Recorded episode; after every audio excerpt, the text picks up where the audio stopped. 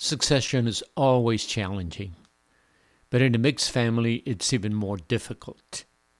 Welcome to our brief comments on our daily reading of the Holy Scriptures that we call 5 times 5 times 5.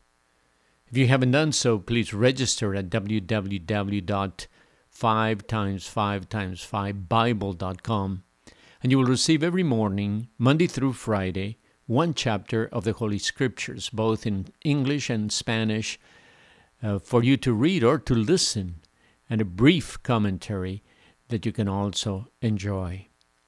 www.5x5x5bible.com. David is old and has not named a successor to his throne yet. So one of his sons, Adonijah, his fourth son, takes upon himself to become king. Adonijah's name means my Lord is Yah, but he made himself a king, a Lord. Advised by the prophet Nathan and his wife Bathsheba, David arranges for Solomon to be anointed at Gihon, riding on a mule, David's own mule, and accompanied by Zadok, Nathan, and other prominent figures. The lesson there are some things you need to take care of. There are some decisions you have to make. If you don't, it'll be messy for your family when you're gone. What Adonijah did was wrong, but at least it brought to light the potential problem that David, and only David, as king, could do something about it. Name his successor. Could it be that God's message to you today is for you to set your house in order to draw a will, to make your wishes known before God calls you home?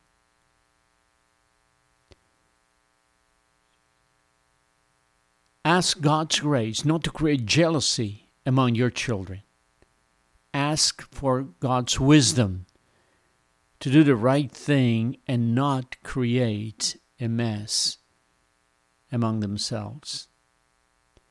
David did it before his death. He took some tough decisions.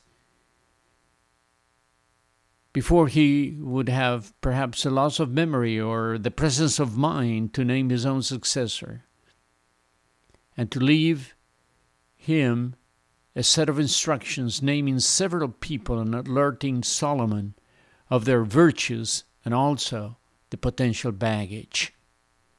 Rule number one discerning who your friends are and who are your foes. I've noticed over the years, knowing who you can trust and who you should not trust is a huge advantage in life. Many people are unnecessarily frustrated for not realizing who's who and make the wrong decisions trusting people they shouldn't trust, and not trusting their true friends. Back to the text, scholars think that David was around Solomon for two solid years before his time came to die. So during this time, Solomon was told by David that being a king is not child's play. Verse 2, chapter 2 I'm going to die. Be strong, therefore, and show thyself a man. And give Solomon the best advice walk with the, God, with the Lord and stick to God's word. This is the best advice for a new pastor, for a new boss, for a new president. Be a man.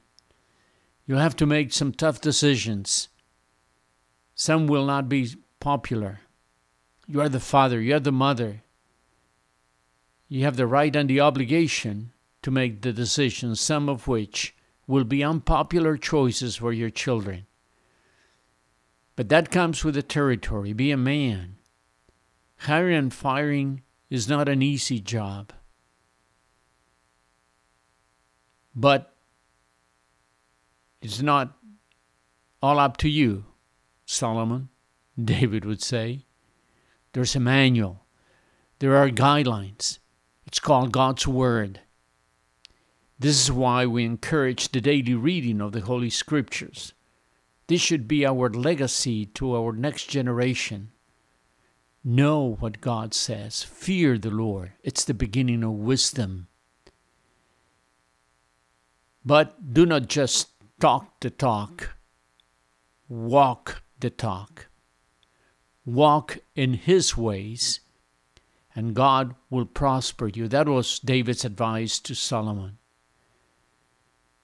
And in all you do, and whatever you go, follow the Lord, obey the Lord. Then David tells Solomon to clean house. It was a sad end to Joab's career.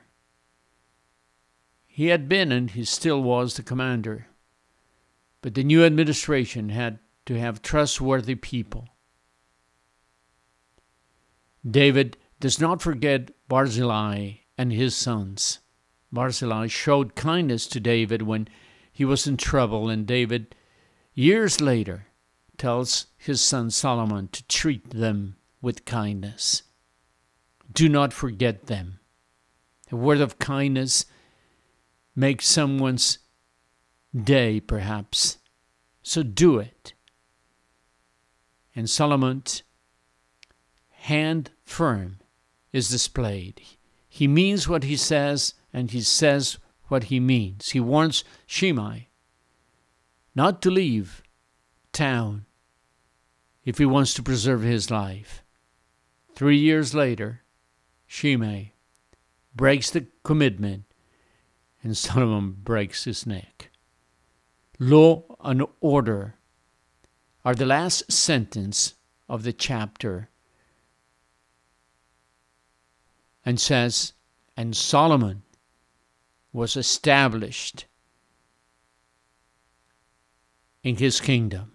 The kingdom was established in the hand of Solomon. He set law and order, and God prospered him.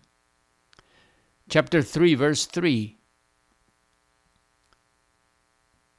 Solomon showed love for the Lord by walking according to instructions given to him by his father David, except that he offered sacrifices and burned incense on the high places instead of the tabernacle. He marries Pharaoh's daughter, which is the beginning warnings of, a, of drifting from God's pleasure. But he started right. He worshiped and in his worship, God revealed himself to Solomon in a dream, posing a question that all of us would like to hear from God. Ask for whatever you want, and I'll give it to you. What does he ask for? Wisdom. And God not only gives him wisdom, he gives him honor, pro- power, and prosperity. Solomon humbled himself, acknowledged that he did not have what it took to be a king. Chapter 1, we read that David's oldest son at the time, oldest living son, Adonijah, exalted himself, daring to disregard his father's authority. He exalted himself and was humble, while Solomon humbled himself before the Lord, and God exalted him. Is this not a timeless lesson for us to learn? For God sets himself against the proud, the insolent, the overbearing, the disdainful, the presumptuous, the boastful. And he opposes, frustrates, and defeats them, but gives grace, favor, blessing to the humble. Solomon had shown his wisdom in seeing beyond his older brother's request to marry his father's concubine, Bathsheba did not see through, through Adonijah's request, but Solomon did. And in this chapter, chapter 3, he displays his wisdom as one in one of his most famous rulings. It wasn't Wade over Roe. He was the Supreme Court. And when two mothers disputed the motherhood of the surviving baby, he probed their hearts, saying, Split the baby, which triggered the reaction that revealed the true mother. The true mother was willing to give up her baby to preserve the life of his child. God the Father was posed with the same question and in Romans 8:32 we are told that he spared not his son but delivered him for us all. His grace went far beyond this mother's heart, or Solomon's wisdom for that matter. He, God the Father, delivered his son over to his executors. God spared Isaac's life when his father was ready to slay him. He was the son of the prom- promise. He was ready, but God had provided a goat, and Isaac's life was spared.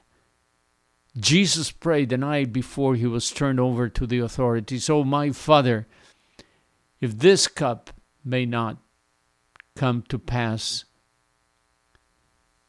from me, unless I drink it, but thy will be done.